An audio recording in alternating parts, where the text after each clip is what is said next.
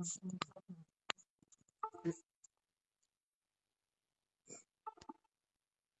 嗯嗯，好，嗯，时间到了对吧？啊，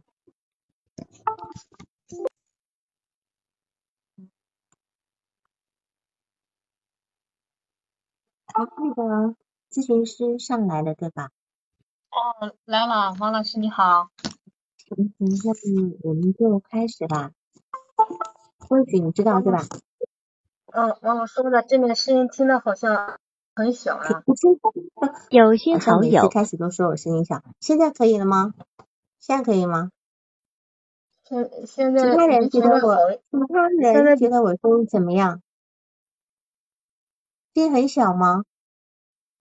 我咋听的感觉就 刚刚能听清楚。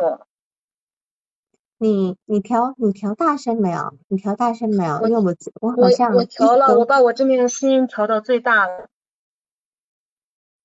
嗯，有时候是这样子啊，有时候嗯我们的手机下面的麦克风还有那个地方要清一下，你知道吧？嗯，有人是听得不清楚是吧？因为有人。啊，那我怎么办呢？我，嗯，可以吗？可以，啊，那那怎么办呢？你听不清楚怎么办呢？你先报告王老师，我就是就是说是，呃，我我也可以听清楚，就是啊啊，就是可能就是，反正就是声音有些小，但是也可以听见。你先报告你的，反正你报告的时候我我不说话嘛，好吗？好，你你先报告，你知道你知道流程对吧？嗯嗯，对。你知道流程，那你先报，你先把案例报告一下，好吗？啊，行。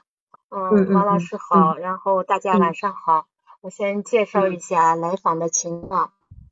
我的这个来访呢，十八岁，呃，女孩子，是一个少数民族，呃，现在是高中二年级的学生。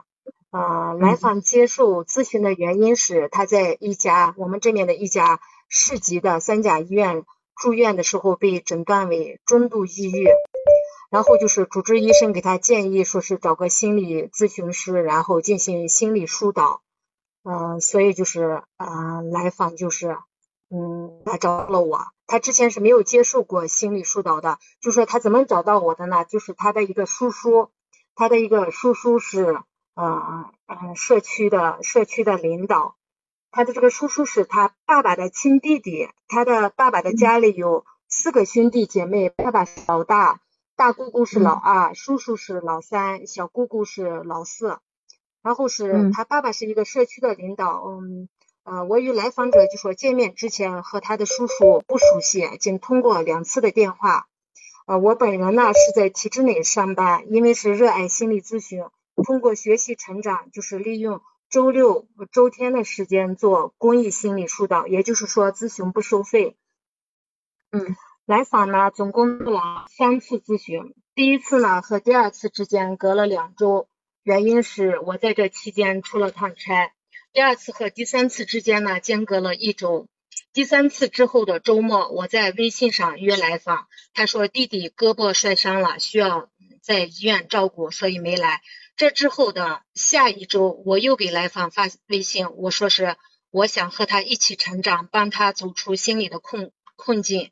来访一直没有回话，我想他可能是有阻抗，也就没有再去勉强他了，因为我觉得也勉强不了，也就再没有发短信。我想的是一直可能应该做下去呢，但是看样子就说是做了三次以后就脱落了。关于这个阻抗，我想的是跟嗯王老师后面的时候再探讨。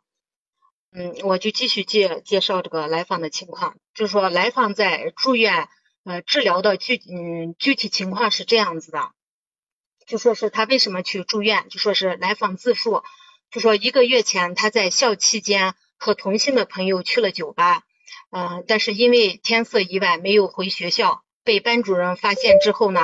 班主任老师就调查了一下，发现呢，他的这个 也可能通过他，嗯，不是可能，就是通过跟其他的他的一个他宿舍的舍友的一些聊聊天，知道了就说是这个来访者他有那个自残的行为，他有自残的行为，然后呢，就这个班主任就跟他的家长联系了，跟他爸爸打电话，嗯，把他爸爸叫过去以后，就是说是让他爸爸说是给他爸爸说，就说把这个孩子带到那个带到医院去，带到医院去看，嗯。这个来访者呢，就是和父亲一块，嗯，在呃一家市级三甲医院的心理科住了七天院，住了七天院以后就出院了，嗯，入院出院的诊断均为抑郁发作。他因为他是把那个我让他把那个呃住院的病历，然后给我嗯给我拍照了，拍照发过来了以后，我看是病历上是他的是这样写的，就说是。嗯，病人的观察量表检检测结果为轻微精神症状，焦虑量表测验结果为明显焦虑，阴性症状量表检测为情感平淡或迟钝，意志缺乏，兴趣社交缺乏，抑郁自评量表检测结果为中度抑郁。但是他那个我看了一下，他的那个 诊断上面没有就说是。没有说是出现呃幻视、幻听这样子的精神症状，但是这个孩子他跟我他跟我咨询的时候，他给我说是，他特别害怕，他经常能听到别人说话，呃或者说他睡觉的时候，就是说是他总感觉到有人站在他跟前，他害怕的很，我我就觉得他可能是比医院可能诊断的，我觉得要严重一些，我觉得他出现了这个呃幻听和幻视，医院的诊断上面写的是。等一下，不好说，不好说。哦，我相信一定有很多人在睡觉的时候总觉得眼睛不敢睁开，然后觉得好像有人在床边。有没有人有这种状况？我的来访很多，尤其是这种青少年，但是他们知道你要你要判定他是确定还是在怀疑，还是在以为。因为我们在判定一个人是否是精神症状的时候，你要看他，你说他的幻听幻视，其中有一个非常重要的判定标准，什么判定标准？什么判定标准？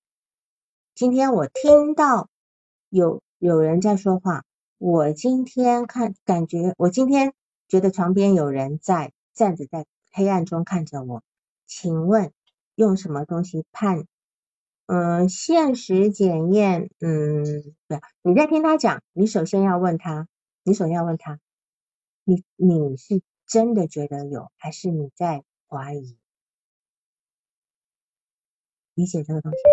就说一个有精神症、精神病症状的人，他是确，就是确坚信不疑。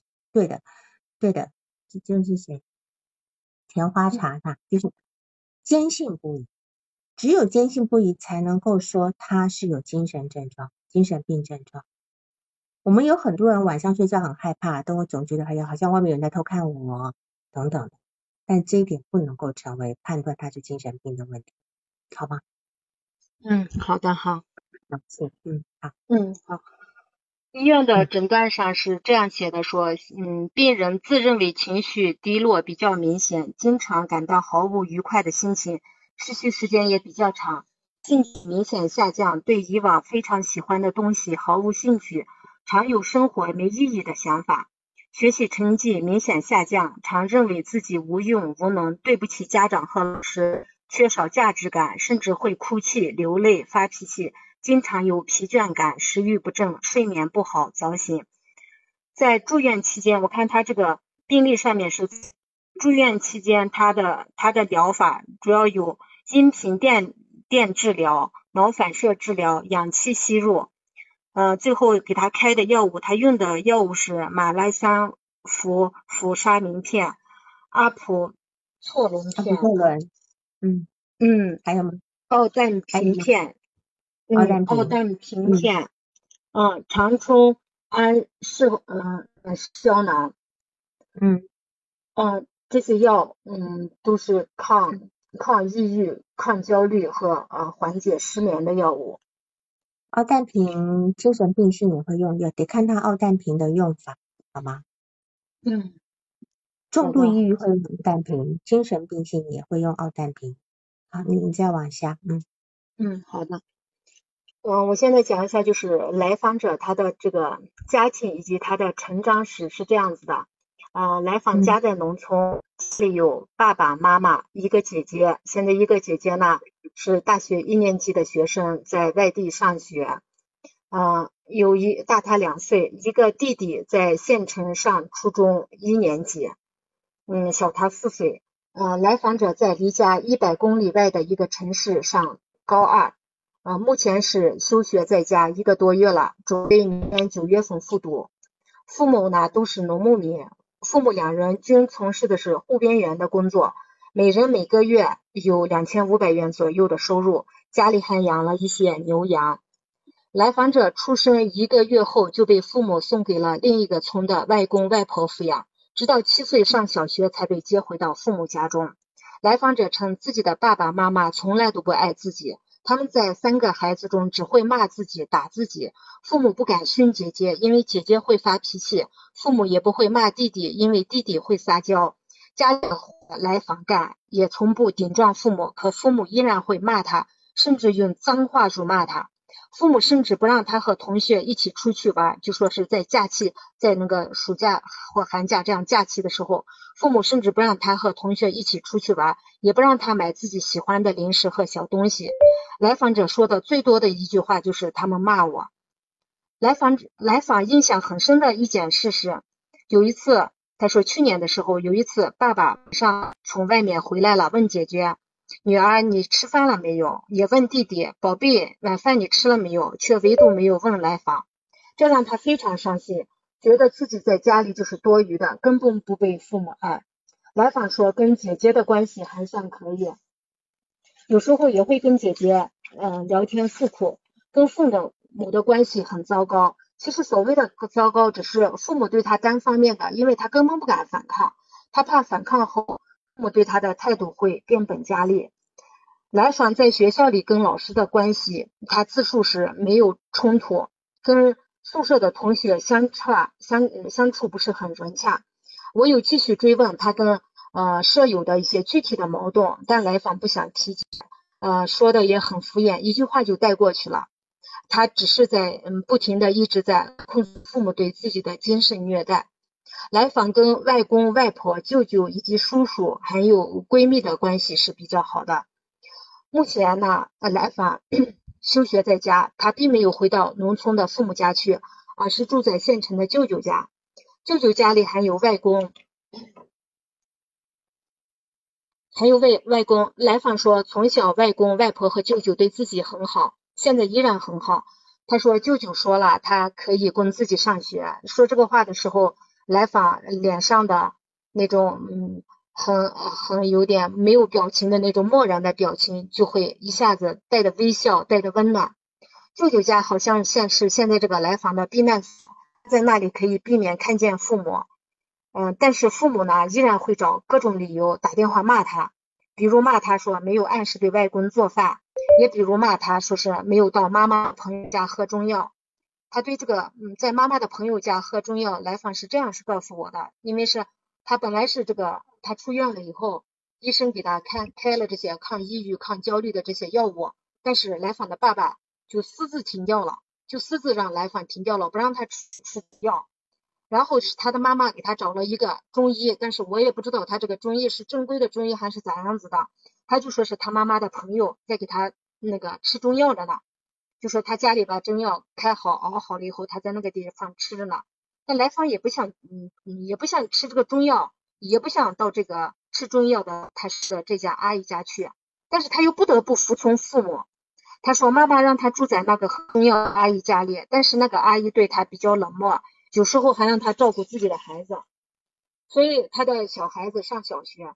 说是说是来访，他就说是他自己很烦躁，他不想去那个阿姨家，也不想喝中药，但是他又没办法，他又说没办法，他又必须要喝，必须要去。我对来访的第一个印象就是说，来访是一个嗯很漂亮的一个小姑娘，是一个皮肤白皙，但是看上去呃干燥脱皮有些严重，额头上长满了较大颗粒的青春痘。他进门的时候动作非常的轻柔，好像是怕吓到别人，呃，表情也很平静，嗯，他说话的时候看不出情绪的变化，语气也很温柔，就像是一只给我的感觉就是说是，如果就是说是把它形容成一个呃小动物的话，那它就是一只乖巧的小白兔。坐下后也一直低着头，说话时也不直视咨询师的眼睛，好像就是说是我就在这个地方自说自话。他坐在沙发上的时候也是背挺的呃笔直，呃不去靠后面的后垫，呃然后我就觉得他可能是很紧张，我就给他我说是没事，你靠着你靠着后面慢慢说，他就才会去靠。然后两个手就是呃靠在后面了，他两个手还是。就是一直握在一起，不停的一个手搓着另一个手，一只手的大拇指不停的掐另一只手的虎口，我就我就仔细看呢，然后我就看到他掐的就是很用力，嗯嗯，咨访的嗯嗯咨访的关系嗯情况，然后我在这讲一下，第一次咨询的时候就是坐下来不到十分钟，嗯，当来访对我。嗯，控诉父母咋样子骂他的时候，他的表情是平静的，平静的就说，我对这个咨访关系，就是这是我的，我对来访者就是说是，除了他前面我对他表面的那些感，嗯，那些看到的那些感受和感觉之外，我突然还有一个比较深入的，嗯，那个第一次的咨询的一个感受，我也是给那个王老师也在这个地方汇报一下。因为是我在前面的那个逐字稿里面也没有说进去，今天是我又格外的有，我就再说一下，我觉得这个也也有点重要，也应该很重要，不是有点重要，就是我对他的感受是这样子的。就是说是第一次咨询，嗯嗯，坐下来就说来访者坐下来不到十分钟的时候，他坐下来不到十分钟就开始给我就说父母是咋样子骂他的，他的这个病不是因不是因为他觉得他的抑郁没那么严重，他觉得嗯嗯那个主要就是因为父母经常骂他，他才会心里有这样子的这样子难受。嗯，他给我呃说这些的时候，我表情他的表情是很平静的。但是我突然就脑海中出现了一个一一一个景象，一个就说来访者被霸凌的景象，而且就说是更不可思议的，就是我的脑海中出现了一个声音，就是这个声音就说是你活该被欺负。当时这个念头出现的时候，我自己就吓了一大跳，我我强制性的就是压住了这个念头，我必须就是道德狠狠的批判了自己，然后我强迫自己很快的就说是从这个念头里。转移了注意力，嗯。嗯，咨询结束的时候，我我回想这个咨询的过程中的时候，我就百思不得其解，为什么我的脑海中会出现那样的一个念头？这明明是一个很可怜的小姑娘，她的父母去这样子精神虐待她，我的念我的脑海中为什么会出现这样子的念头？我就因为是我这个地方也没有那个平台，我有同事去督导，也没有说是。我有专门的去督导师，我就没办法，我就只能就是平时都是写作梳理，就像上次王老师说的一样，如果有有解不开的一些的时候，去文字写的时候，最后就不知不觉可能就是梳理开了，就解开了。所以我就是嗯用文字去呃梳理去写作的时候，最后我才发现，这个念头不是说是我人性中的恶，而是说是来访者投射到我身上的一种感受。我想来访者他投到我身上的这种感受，他不只会投射给我，他也同时同时会投射给和他相处的其他的任何一个人。这种投射表达出的意思就是说是我很软弱，我很好欺负，我不会反抗，也不会攻击，你们可以欺负我。当我想通了这点的时候，我就一下子明白了他的父母为什么不骂姐姐，不骂弟弟，只在他身上找茬。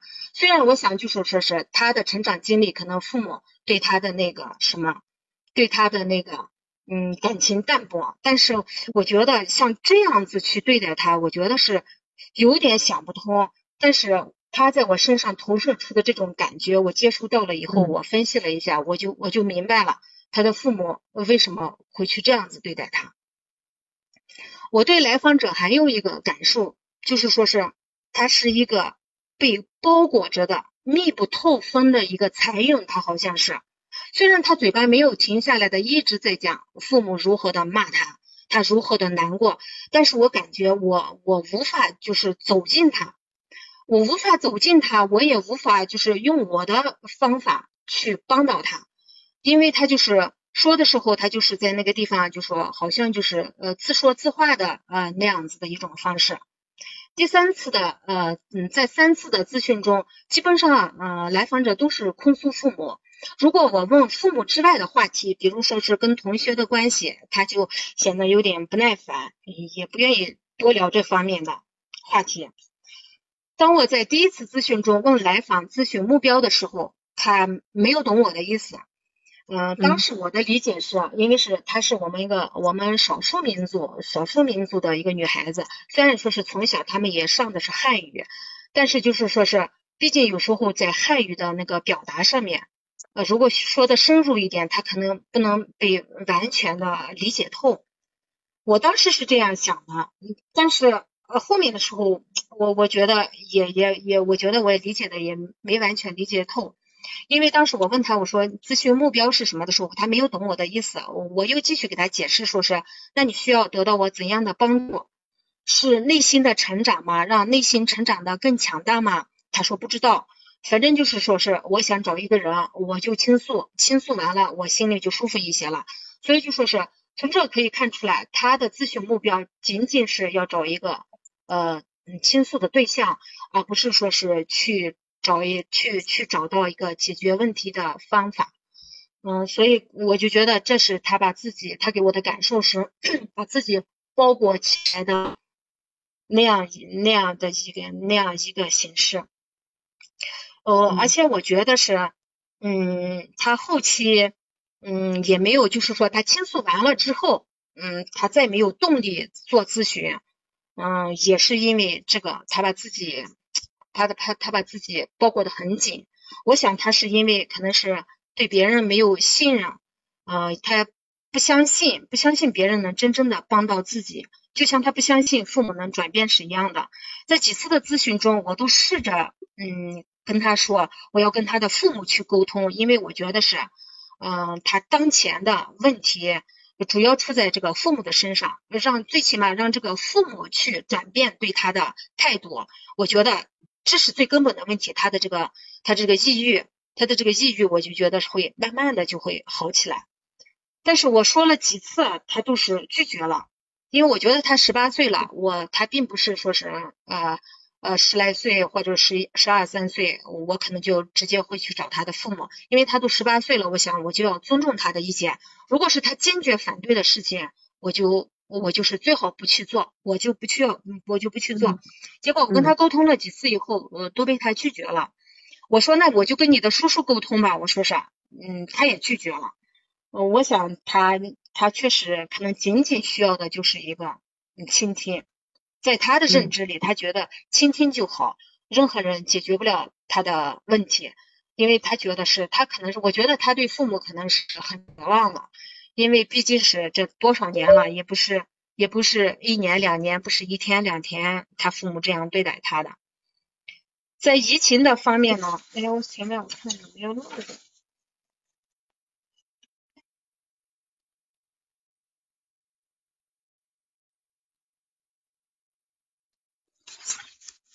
在移情的方面呢，来访者就是说在咨询的时候 很小心。好像是就是说是很胆怯，呃，我想是来访者可能是将父母的这些恐惧，嗯，投射到了权威的咨询师的身上。呃，作为呃咨询师，每次做完咨询，我内心的情绪也很多，甚至在第一次咨询完之后，来访者走了之后，我就哭了。呃，我的感情，我主要是对来访者的心疼和对来访者父母的愤怒。我知道这是我的反移情，因为我女儿的童年就是在我糟糕的养育中完成的。后来我学习了心理学之后，才明白自己曾经是多么糟糕的母亲，从此活在自责和内疚中，呃，却也开始了积极的转变。来访让我感受到了女儿当初的创伤，来访的父母也让我再一次体会到了对当初自己的愤怒和对女儿的愧疚。在在。治疗中，在咨询中发生的重要的时刻，嗯啊，在三次的咨询中，基本上都是，嗯，来访者在讲述从小到大父母如何对待自己，如何因为一点小事就骂自己的事情。在第三次的咨询中，当我再次提出想和他的父母单独聊一次，征求他的意见的时候，他依然心有余悸的拒绝了我的提议。不论我怎么说，要委婉的和父母沟通，不让父母因为和我见面的事情而加深对他的伤害，他都依然不同意。我对来访说，要不然你试着和父母去沟通，告诉他们你心内心的真实感受。他说他们不会听的，只会更加严厉的骂我。情急之下，我就说。那你就，那你就反抗，跟他们对着干。当时，当时我说完这话的时候，我就后悔了。我想还是我的反移情太严重了，我可能是太想帮他了，我太想改变他的父母了。所以我想尽了办法，却没有想到用理智的学过的心理知识去引导他，让他明白别人给不了的东西，只能自己给自己。当我听，当他听到我这样说的时候，我就突然一下子就来了精神，盯着我的眼睛，斩钉截。斩钉截铁的说：“我要跟他们对着干。”我当时从他突然的神情转变中看到了他长久压抑起来的愤怒，但是我真的是有些害怕了，因为我无法和他的父母沟通，无法让他的父母认知到自己的养育方式给孩子带来的伤害。我很担心他的突然叛逆会给他带来更大的伤害。在第三次咨询完以后，他的叔叔给我咨询完有一个星期。他的叔叔给我打电话说，他的病情加重了，嗯，说是 说是他呃睡觉也睡睡觉也呃睡睡不着，就总感觉就是身边有一个人站着呢，呃，他害怕的很，他害怕的不敢睡觉，嗯，而且他的眼睛也在眼睛也发红，嗯嗯，吃饭也吃的很少。他的叔叔说他的病情加重了，我我就这个时候，因为我觉得是我我如果仅仅是跟来访这样去做咨询的时候，我觉得我非常的无能为力，呃，我就我就在他的叔叔跟前，就是言辞很犀利的，我就是就是批判了他的这个呃来访的父母，也就是这个他的叔叔的这个哥哥和嫂子。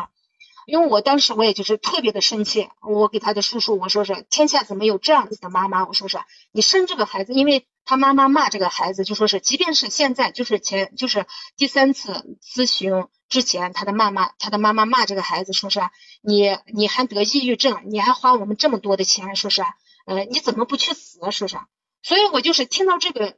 听到这句话以后，我就非常的生气，我我就给他来访者的叔叔我说是世界上怎么会有这种妈妈？你生孩子是为了什么？你让这个孩子死又是为了什么？如果这个孩子死了，对你又有什么样的好处？我就可能就说的是很犀利，然后就是就是说了他的这个来访者的父母，结果我我也一再的去给这个他的叔叔讲，我说是你把这些话我说是要委婉的传达到。呃，传达到他父母的跟前，就说是一定要保证，就说是让他们知道这个孩子的抑郁症的根源在他们身上，而且就是说是不能再对，不能就是说是因为就说是给他们说了这些，再对这个呃孩子就说造成更深的伤害，然后就是说是。嗯，我啊，对我也给他说，我就说是，嗯，如果就是说是他的父母不转变的话，就说是住哪个医院都没用，他们就说是，呃，准备往呃往更大的医院去去去住院。我就说是，你如果父母是这个样子的话，你尤其是妈妈是这个样子的话，你住再大的医院，我说是根本没有用，你花再多的钱，我说是也没有用的。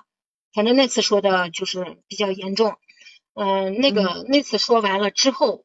嗯，他的这个他的这个叔叔给他的爸爸妈妈，嗯，应该是我觉得后面我没有打电话，应该是把这些话应该是应该是以委婉的形式带到了，因为后面我在跟虽然就是没有第四次咨询，但是微我微信上问这个来访者的时候，我说是你嗯爸爸妈妈在骂你了没有？他说没有骂，他们这段时间都没有给我打电话，也没有骂我，我也没有再跟他们联系。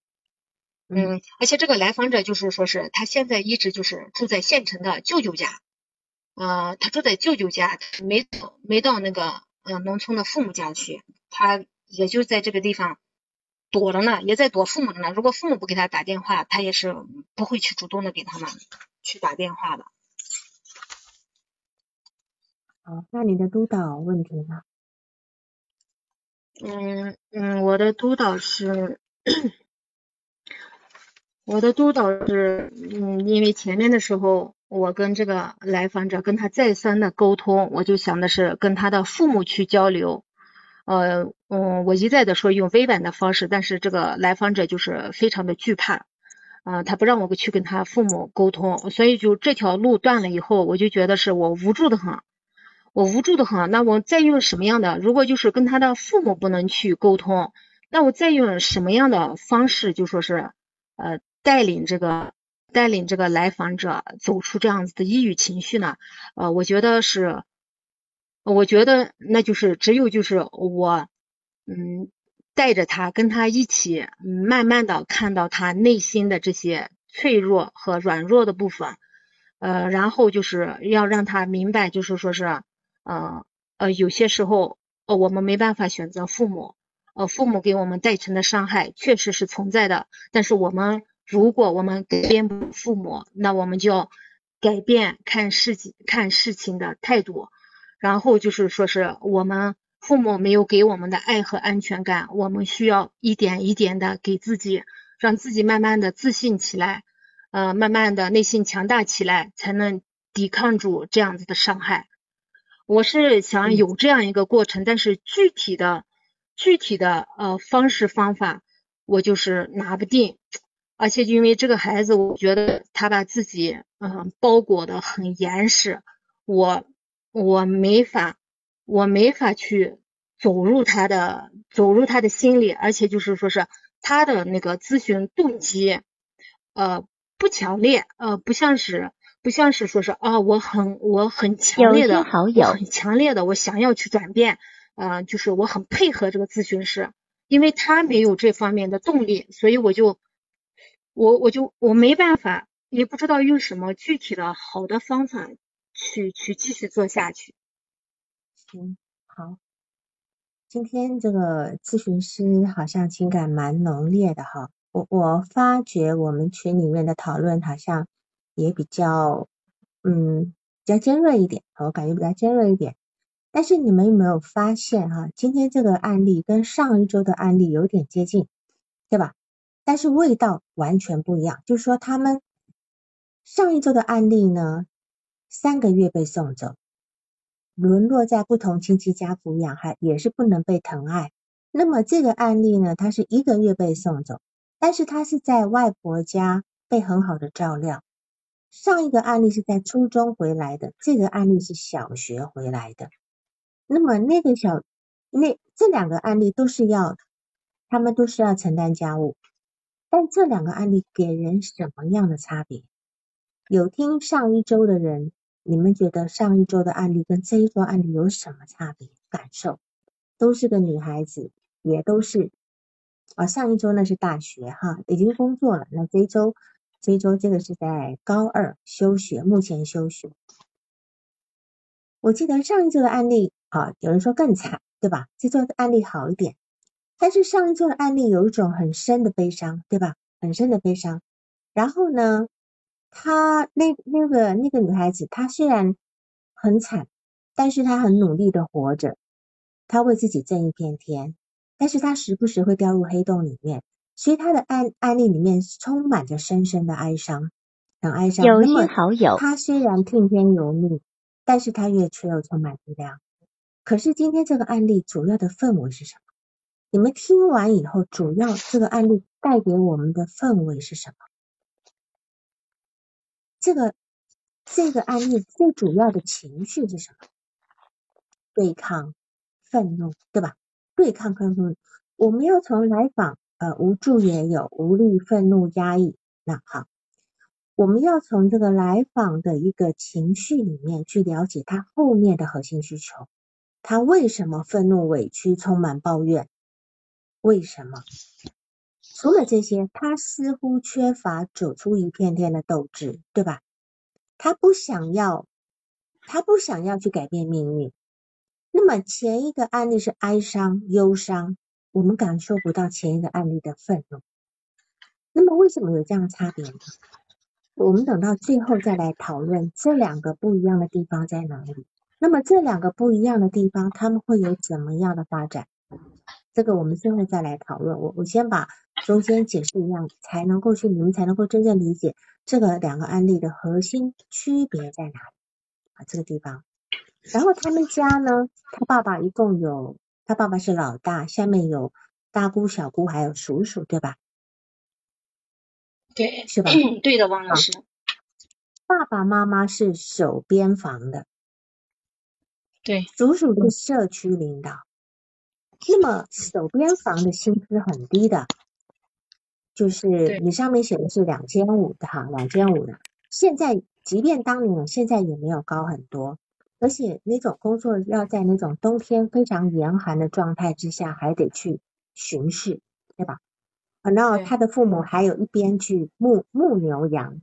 我相信工作是很繁重的，那么他们家应该是住在比较边缘的地方，新疆比较边缘的地方，因为你要你要守边防嘛，对吧？哈，嗯嗯。然后他的叔叔、他的外公外婆、他的舅舅是住在镇里，比较闹热闹的地方，比较偏镇镇镇中心，对吧？哈，那么他的弟弟跟 姐姐都是跟他妈妈住在一起，没有被送走。那么同样跟他妈，你觉得那样的家庭？这两个留在家里的孩子不需要做家务吗？你觉得呢？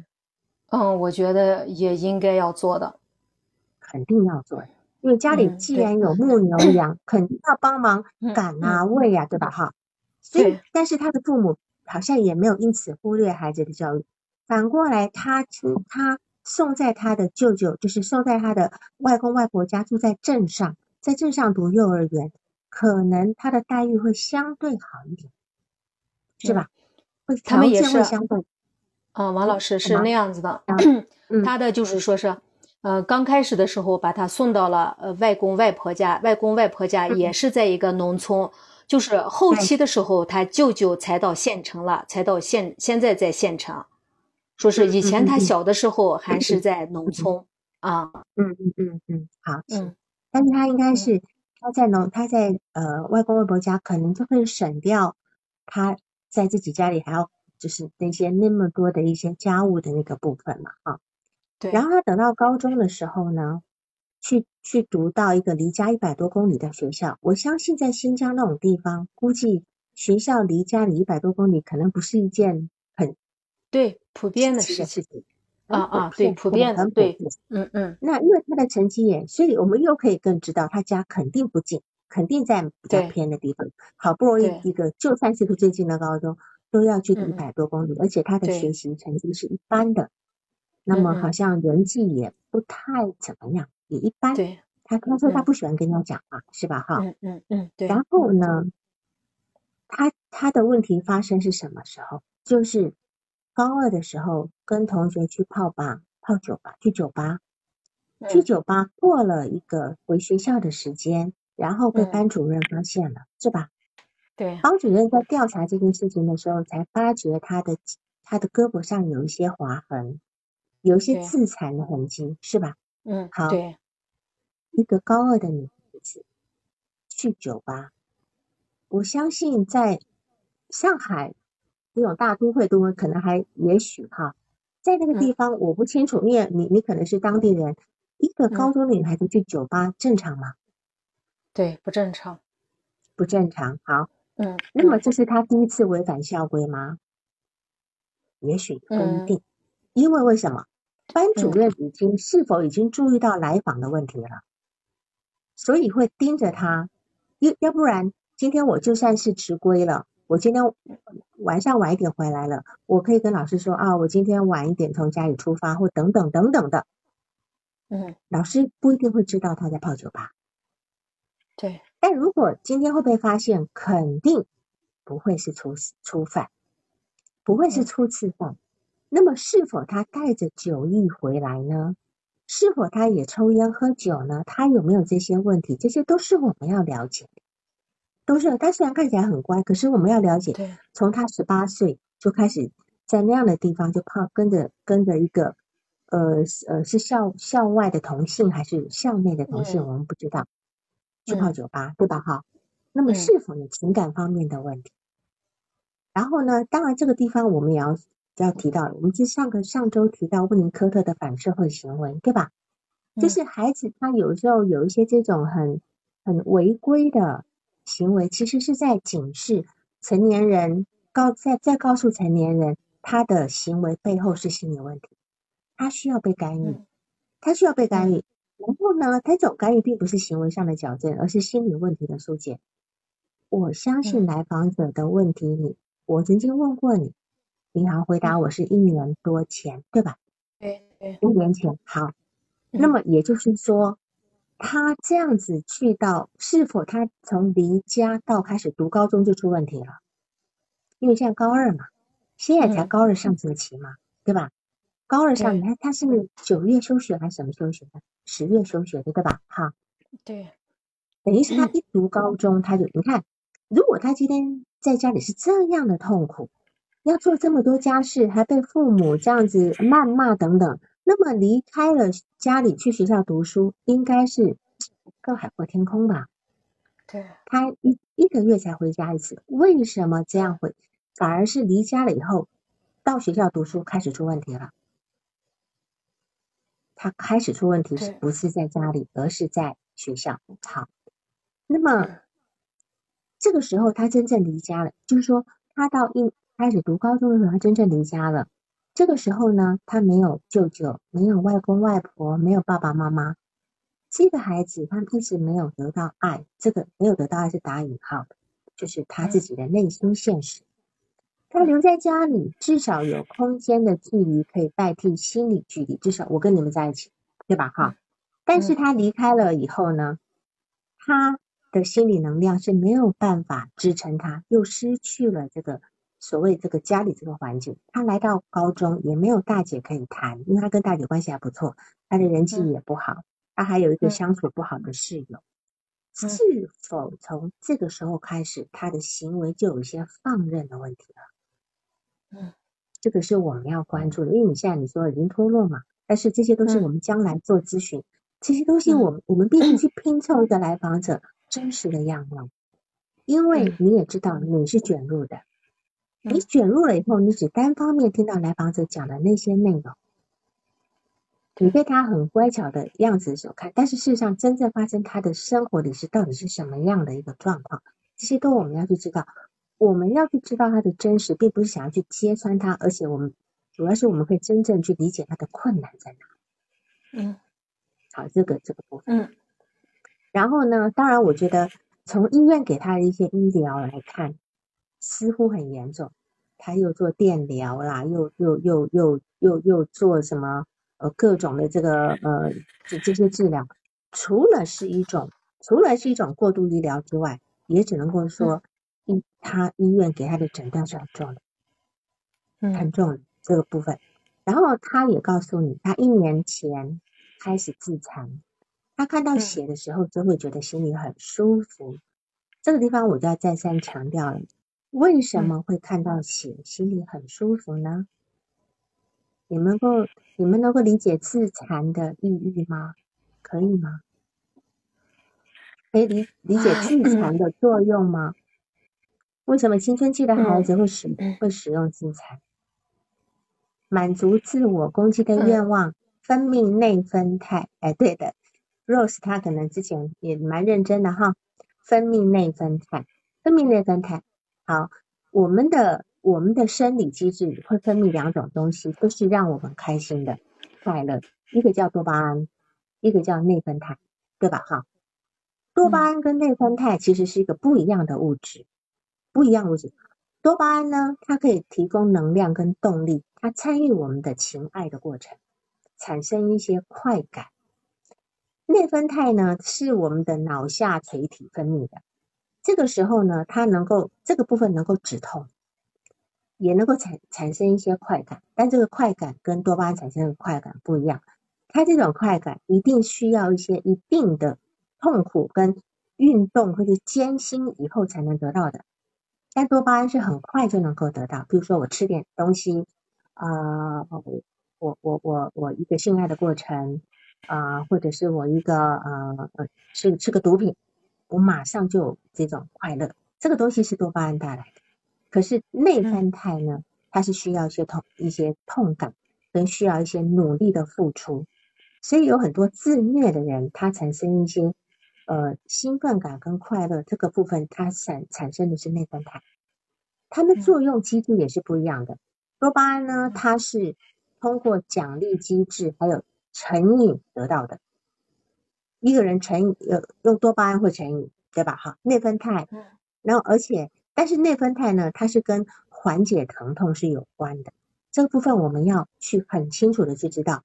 所以，比如说这个呃这个呃怎么讲，就是内内分肽呢，它可以保护我们的这个就是情绪调节，情绪调节。所以为什么有一些孩子他用自残来让自己一下子脱离那个痛苦？因为他立马可以分泌内分肽，分泌内分肽了以后呢，他的情绪就能够好转，并不是说我看到血就很高兴，不是的，没有没有人看到血，有人还晕血，他并不是看到很血，血象征的意义是他后面的那种痛感。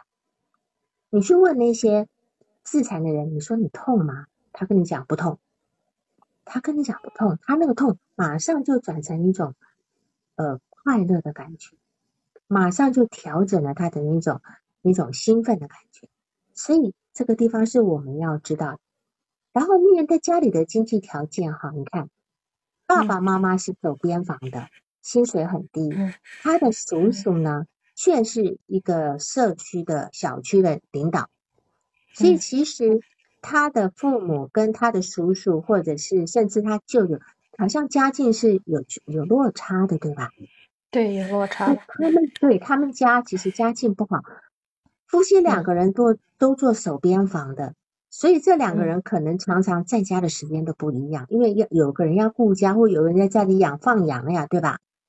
对。所以这个在这个地方来讲，就是说，其实他们家呃，除了经济状况比较差之外，能够照顾家庭，就是父母两个人轮着来，其实是一个蛮蛮辛苦的一个状态。但是你看现在来访他。他这个医疗七天做了非常多的各种项目，我相信是花了不少钱。对，然后呢，当然你说来访的父母亲让来来访服用中药，你说中药便宜还是还中药会比西药便宜吗？不一定，因为你西药可能嗯嗯，他看西药肯定有医保的，嗯，中药不知道。但是不管怎么样，因为。不管今天吃西药或吃中药，有的人是对西药有一种心理的排斥，有种心理排斥，所以他的，但是他父母至少还是要有对他进行一些医疗的安排，对吧？哈，那么对，但是医院的诊断跟跟医疗项目是把他往精神分裂上靠，所以你刚才也告诉我，你是担心他有精神分裂，包括他后来病情变严重，我不知道，当然也是不是跟中用中药。的关系没有把药物跟上去的这个部分，就我们不知道，所以这个地方我没有办法去理解。但是这个来访者他的现实感是是是，呃，怎么讲？是是对的吗？他有现实感吗？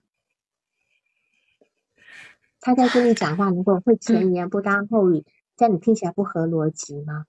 会吗？逻辑倒是合逻辑，但是就是说他。好像就是活在一个 他自己的空间里面，好像是跟别人没办法连接的这样一个空间。哦哦，这个部分倒这个东西倒也不一定是能够诊断为他作为依据哈。那因为我们现在没有办法再往深入去了解下去，我们就不在这地方做诊断。嗯，那么来访者他来到你的咨询室呢，事实上他的坐姿很僵硬，对吧？他没有靠背，他一直挺挺的。对。三次都这样吗？啊，后面两次好一点，啊，后面两次稍微好一点。前面的一次就是呃，看上去呃很紧张，格外紧张，感觉好像有点害怕，跟那个恐惧在里面。是，就是说他的他的他的举呃行为举止，用一直用手一直压着另外一个手掌的虎口啊等等的。嗯嗯。就可以知道他其实内心非常的焦虑跟紧张，同时在压抑一些情绪。对。然后这三次里面，当然还很难建立一个信任关系。我相信他跟人的建立的关系也是有有问题的，而且他他今天皮肤非常干燥，嗯，脱皮的状态，对吧？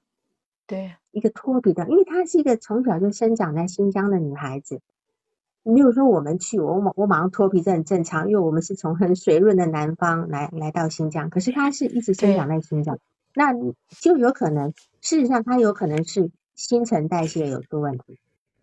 新陈就是它分泌的那个，因为因为新陈代谢出问题以后，就会导致它的那个呃各种生理机能的的问题。然后当然这个地方还有地方可以去解释它，就说它也许就是植物神经系统混乱，植物神经系统混乱也会导致新陈代谢的混乱，对吧？新陈代谢的混乱就导致他皮肤的和干燥，就像我们之前曾经督导过的一个罕见病例叫干燥症。听过吗？干干干燥症的部分，对，干燥症实际上也是一个新陈代谢导致一个人没有办法，就是去，就是没有办法滋养自己，然后就会从内脏开始干燥啊，眼睛干燥啊，甚至有很多地方会开始溃烂的部分。所以他从他这个外在来看，就知道他其实确实是有一些很心理问题的部分。然后呢，他现在比如说你你所提到的他目前的心理状态，哈。兴趣下降，以前喜欢的东西都毫无兴趣，觉得生活没有意义，学习成绩明显下降，觉得自己无用无能，对不起家长跟老师，缺缺少价值感，常常哭泣流泪，疲倦，食欲不振，睡眠不好，早醒。这六点都是抑郁的基本症状。嗯，但是来访者的抑郁的原因是什么呢？他的抑郁原因是什么呢？对吧？嗯，上一次我们我们知道，我们讨论的很仔细。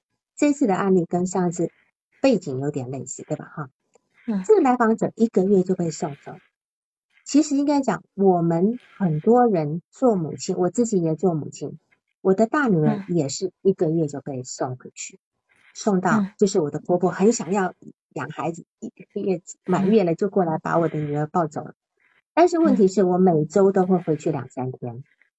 我回去就会去去带去带我的女儿，但这个来访者他没有，因为他几乎他父母很少看他。对，就是说虽然有我们有很多呃全职的呃呃女人啊，一个女性，她的生完孩子很难陪伴孩子，然后她就把一个月就送回去给自己的长辈去抚养。但如果说今天接手的人接手的养育者能够给足够的关爱，来访者也可能安稳过一生。对吧？但这个来访者他在那边还行，还行，但是细节不清楚哈。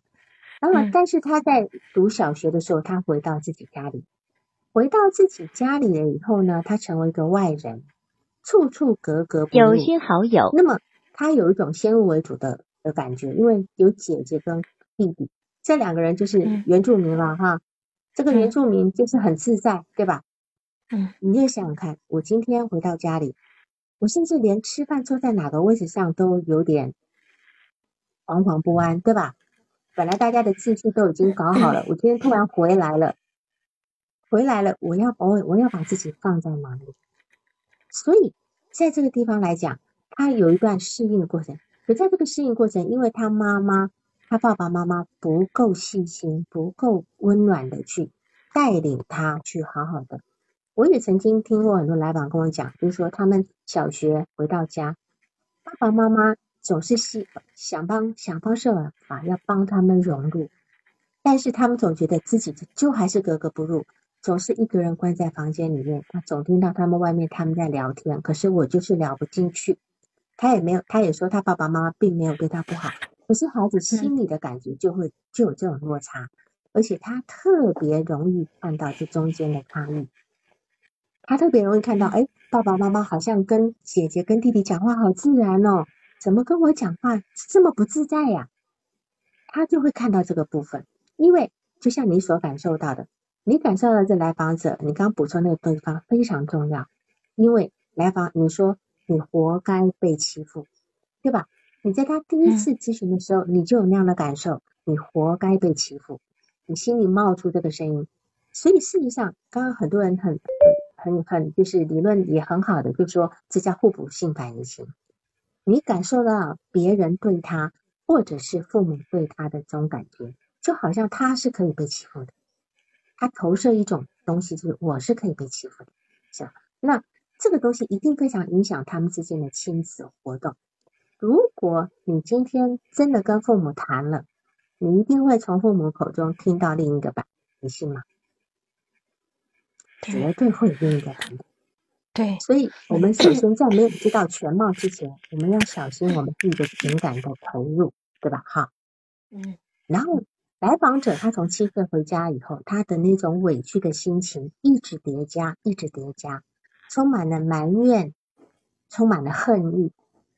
我相信他这种埋怨跟恨意，主要的对象是针对自己的母亲，有一种求而不得的怨恨，有一种求而不得。如果说一个孩子的愿望一直投注在母亲身上，那么他就没有办法建立其他的关系哦。嗯，我们的人际关系都是从我们的母婴关系开始，母亲是我们最早的课题。对于母亲所有的爱恨情仇、满足跟不满足，或者是是否感觉到被贬低、被评价，甚至感觉到被伤害，都是从我们早年的这样的一个客体关系。转移到外界的课题上的，外界的任何人都是只是我们早年关系的屏幕。我们把早年一幕一幕的内心的戏码呢，就在这个屏幕上一遍又一遍的播放着。所以我相信来访者是很难，就很难跟别人建立关系的。如果来访者的父母坚决跟咨询师沟通，没关系。就是刚刚有人讲到，他已经十八岁了。我们从他的个体来做，其实，在某一个位置上，我们就是他的父母，我们就是来访者的父母。他会，他应该会把这个戏码在我们身，在我们上演一次。可是这个来访者还来不及，因为咨询师一下子进入了一个太太想要帮他的位置，这个跟他以前所有的课题差太多了。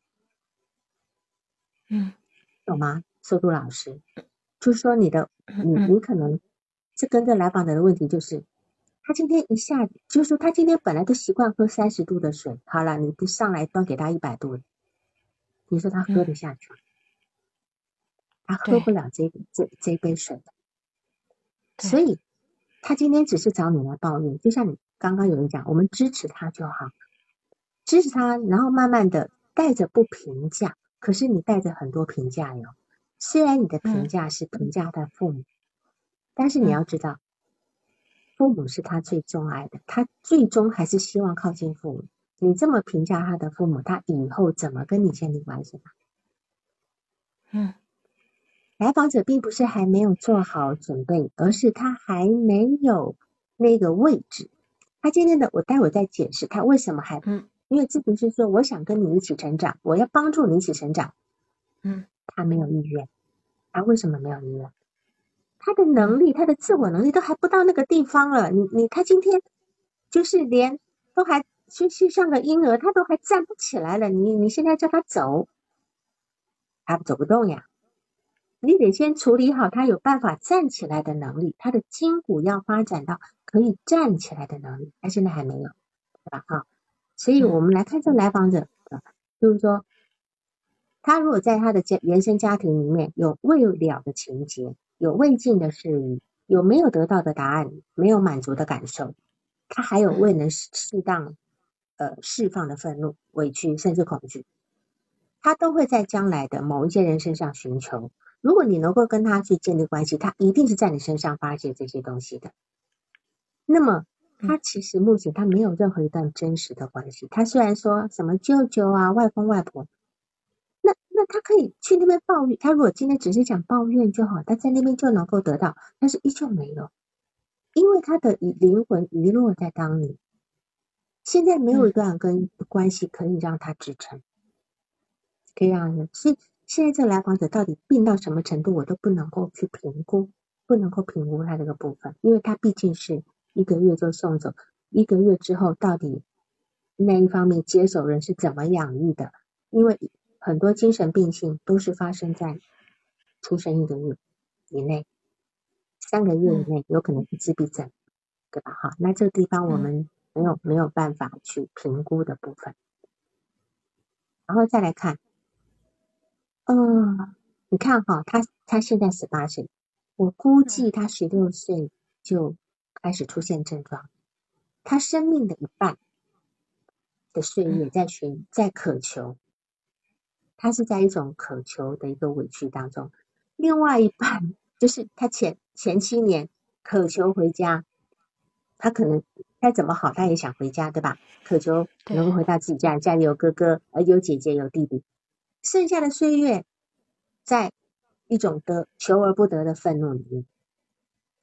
在一种求而不得，所以他一直愤怒到今天。从前面得不到，到后面再愤怒；从前面的渴求到后面的得不到。你们都知道阿拉丁神灯的故事吧？阿拉丁神灯等了四百年之后呢，前面说我要完成满足你们什么满足什么，一直到后面的时候呢，就说谁敢把我捞起来，我就让我就让他活不没办法活，对吧？嗯，对，因为等待会让一个人生出恨意的。等待会让人家生出恨意的，所以他他在这边其实就很明显采取的是一种防防分裂的防御机制。爸爸妈妈一切都糟糕，什么都不好；外公外婆舅舅什么都好。那当然，这个也是因为他内心要要要维持一种自己可以存在一个状态，太痛苦了，所以他用分裂的一个部分啊。那么这里我就不再去重复上一次我们讲的婴儿跟孩子。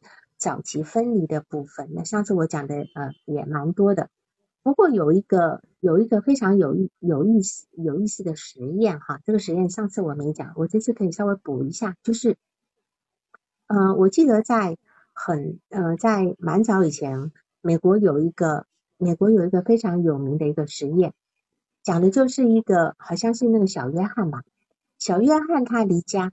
被被送到，因为他妈妈不知道，好像要呃要要住院，所以就把他送到托儿所去。然后他在托儿所里面待了九天，你们记不记得这个这个这个这个就是这个视频？有些好友。然后呢，小约翰的爸爸在每天都会去看他。然后呢，重要的是他会去陪他玩。但是呢，一天一天过去呢，小约翰的兴趣在慢慢的变化，慢慢慢，他从开始会探索呀。啊，到后来转移到什么？转移到一些安慰性的玩具。他最后不会一直待在一个毛茸茸的玩具旁边，再也不去玩什么积木啊那些有有一些挑战，他再也不去玩。到最后，他就是一直一直守在那个积木旁边。后来刚开始他爸爸来陪他玩以后要走时，还是说啊再见。到后来呢，他越来越不让他爸爸走，每次走都需要很长的时间。而且从第三天、第四开、第四天开始，小约翰就很少吃饭，就不主动吃饭，而且开始吃手指，然后会用各种呃方式去吸引那个里面的什么阿姨呀、照料保姆的注意啊。那么甚至就开始躺在玩具熊身上。然后到第五天开始，小约翰开始变得生气、哭泣。到第九天，妈妈来看他的时候呢？他的头呢，就埋在那个保姆的怀里面，不肯抬头起来看妈妈。到了很长时间，他才愿意接受妈妈的怀抱。但是，即便抱在妈妈的怀里，他也不看妈妈。其实，这个、这个、这个地方来讲，有些好友一定是在刚刚到这个外公外婆家的时候。你看，小约翰都已经四五岁，这个来访者一个月到了这个家，会有什么样的一个状态？一定要重新调整的。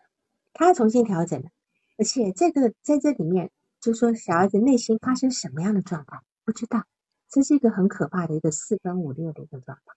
好，是这个释放，呃，我我们要去要去注意的，也也许，而且成年人离开婴儿呢，就好像孩子的充电呢，就一下子被拔拔拔走了，他开始耗电，嗯，耗到电池用完了，这个这个心理的心理的电池用完了。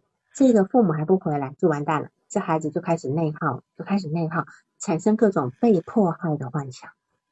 被迫害的话，就像来访者现在会感觉有人在那里要对我干什么，你懂吗？这是一个内心被迫害的幻想，所以心理发展需要的那种能量是不可以中断。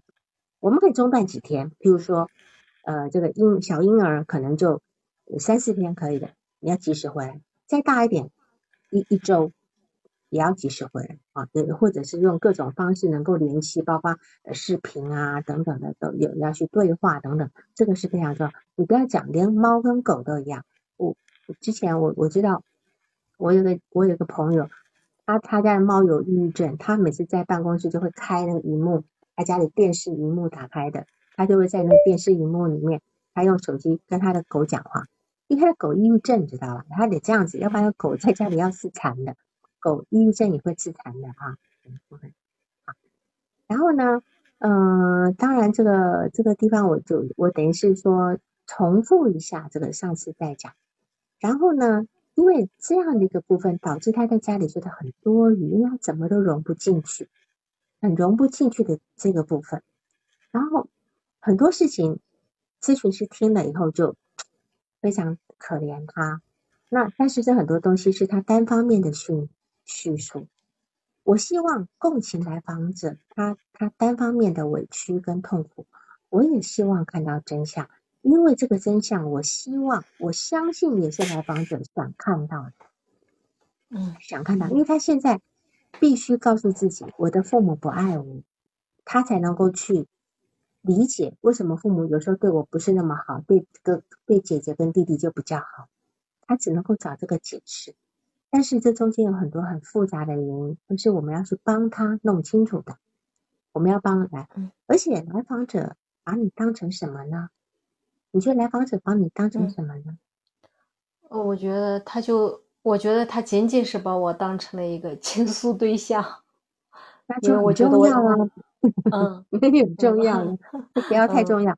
他把你当成一个倾诉对象，他当成一个告状的对象，当成一个仲裁者，对吧？啊，但是他告状的并不是待在家里的经历不好，嗯，他是在告诉你，我一开始就被送走那个恨，这个恨在事后，父母怎么补偿都会有裂痕的，对吧？我们父母没有办法去补偿当年。为什么你不送走姐姐？你为什么不送走弟弟？你为什么就送走我？对吧？你不爱我啊！这个地方一下就锚定了他不被爱的事实了。嗯，所以你就知道这个恨是一辈子弥补不了。就像我们今天伴侣间有一方他的他的那个外遇，我看他的外遇一辈子，你以为就能弥弥平吗？一辈子都都在，对吧？好，这个地方，所以。他来告诉你，他很远古以前的仇恨，根深蒂固的仇恨。他回到自己的家，自己是外人。那么，这个呃，一个这种在原生家庭长大，呃，在外婆家长大的孩子，确实会跟原生家庭有很深的鸿沟。我已经太看过太多这样的例子了。所以你现在就算是给呃外公外婆带，也尽可能的常常要接回来。常常要结婚啊，这个部分。然后有时候是父，有时候是父母亲觉得孩子跟自己亲近不起来了，并不是孩子觉得父母亲不爱自己。那么，嗯，在这个九，他回到家，从小学一年级到初中三年级，这九年的时间，天天在家里上演各种场景的对比啊，姐姐跟弟弟跟他的对比。或许是他自己选择性的一个放大一些差异，但是即使他选择性的放大一些差异，这些都是他的内心的真实体验。他越较真就越委屈，他越委屈，他的父母就可能越不知道如何对待他，连话都不知道怎么跟他聊了，说不起来，对吧？哈，嗯嗯，所以我觉得，当然他很需要跟一个权威告状，那就是你。所以你在这地方真的是要成为一个很中立的，让他说的一个咨询师。为什么可以成为他这样告状的对象？因为在咨询里面，你们是一个封闭的关系，没有外界的干扰，你可以让来访者自由的投射，让咨询师等于他像他的妈妈一样，他只想告诉你我有多难过，有心好友，我不好的被对待，我被伤害的有多深。所以，当你要告诉他，你要帮助他成长的时候，他就没兴趣了。他没兴趣，因为我现在都自顾不暇了，我的自自我支撑都还很弱，我哪有心情去想成长你不需要帮我成长，你只要陪伴我就好。一个妈妈对一个孩子是帮忙成长吗？还是帮忙？我觉得一个母亲对一个孩子其实就是陪伴他长大，对吧？就是陪伴他长大。但是现在有太多母亲总是想要揠苗助长。尤其是对一个青春期的孩子，咨询师的陪伴是非常重要。像我在做青春期的孩子，我没有什么理论，没有都没有，我就是陪伴，非常重要。而且这陪伴是一个能够听懂他在说什么话的那个。对。那我们再来看，我们还有 还有好多，嗯，再继续过，嗯，还有哈，就是这边我就免不了要说 说一说你的问题哈，因为你你说你当年对你的孩子有一些没有。没有很好的对待的养育，所以你很自责跟内疚，对吧？对。那么来访者父母就会让你很憎恨自己，来访者的父母的行为。我觉得这里的来访者是这个小孩，不是你。你你懂我意思吗？这个治疗中的主要被治愈的对象是来访者，不是你。就说你不可以在这个咨询中去处理你自己的问题，对，这样又重复了来访者的遭遇，他又被放在第二位了，甚至他成为你女儿的替身。虽然你有个很好的利益，就是我要帮你，可是这个帮的初衷跟那个力度，不是来访者的部分，是你要补偿自己过去的那个部分，这样能理解吗？对，能理解王老师。你这样说的时候，我就，我就，我就，我我我有很深的感受。我就是，也是他第一次就是咨询完了以后，我就有那种感受。我好像就是说是，我好像是来治愈我自己自己的一些内疚着呢，一些我的孩子的创伤的呢。我这么积极的、焦虑的想帮助他，这个背后好像是我是为了我自己。好像不是说是，这真的是为了来访者。对，所以当然，你今天在这边说这些事情，你很就是你很勇敢，我们也应该要支持你哈。每一个咨询师在开始工作都会有这个过程，这是我们要去我们要去体谅咨询师的部分，就是他顶破就是脱落嘛，顶多就是，但我们都是这么成长过来的哈，所以每个人都有自己的创伤，我们自己的创伤是不可能在。来访者的案例中去治愈的这个部分，哈，所以因为咨询师他是不是判官，没有权利去介入对方的家庭。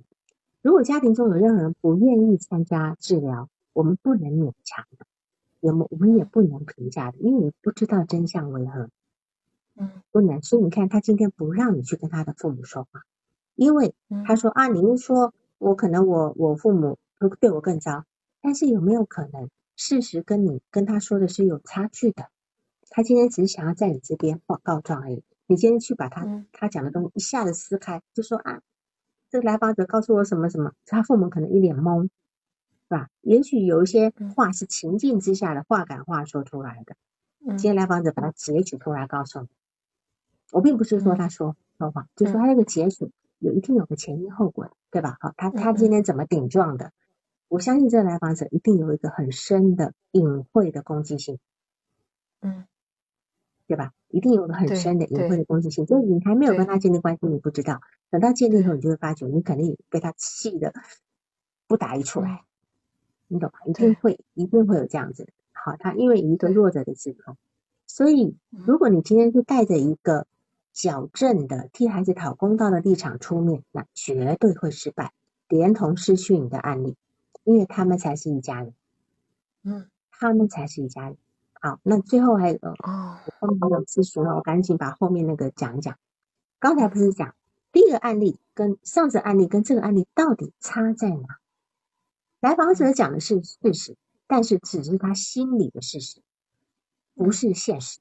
他心里的事实是这样子，我们今天要帮他澄清这个部分。好，那么上一周的案例呢？来访者他其实很早就死心了，很早就死心了。他原来从希望从父母那边得到的爱关注，但是呢，他逐渐的心灰意冷，他放弃了这个愿望。我不知道你有没有听到上一周的案例啊？他放弃了这个愿望，他带着一种很深很深的伤痕，走向自己为自己负责的人生道路，对吧？嗯，这是上一周的这个部分，所以你没有感觉到愤。感觉到他的愤怒，但今天的案例是什么？他对父母充满愤怒，如同我们刚才讲的小约翰的故事，父母离离开时间的长度会有不同的心理变化，时间太长太长了，心就死了。这是上一个案例，心死了。这个案例没有完全死心，没有完全死心，有可能是哎，爸爸妈妈有可能还有地方不错的，只是他没有告诉你，对吧？甚至有的人终身都处在这个没有死心的阶段，对父母充满愤怒，又不愿意放手，就一直都没有在那边搞，在那边搞，对吧？哈，嗯，他在心理上其实是不愿意跟父母分离的，他使用这种强烈的愤怒跟跟恨意呢，只是要跟他父母捆绑在一起，因为，啊，对，朱迪讲的，还渴望爱，还渴望爱。他这样子纠缠在一起，至少他不是孤独孤单的一个人哦。上一个案例呢，他已经成为孤单的一个人了。他如果要放弃这份恨，走向自己的人生，他就得孤单的一个人往前走。这个来访者还不愿意，他还纠缠在一起。那么上个案例因为孤单。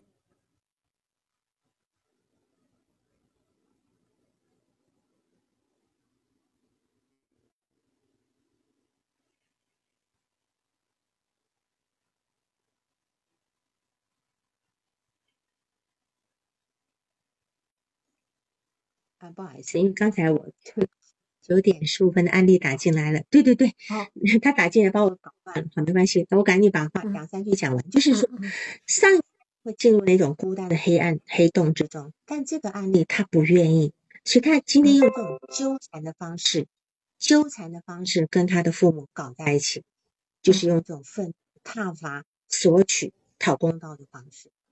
嗯。这样能够理解这两个案例的差别跟这个来访者目前心态吗？嗯，理解。嗯，嗯，可以理解，王老师。理解吗？嗯，可以理解。可以的哈。啊啊，那今天就这样好吗？嗯，我要赶紧去工作了。好的，好好，谢谢王老师，谢谢王老师的督导。这样了哈，谢谢。嗯嗯，好的，好好，再见，王老师。嗯嗯，好，拜拜。本次督导完毕，喜欢请留言或分享哦。需要报个案的老师，请查看我们喜马拉雅主页个人简介，也可以在微信公众号搜索“新师之友”，关注微信公众号后联系微信客服进行预约报个案，完全免费哦。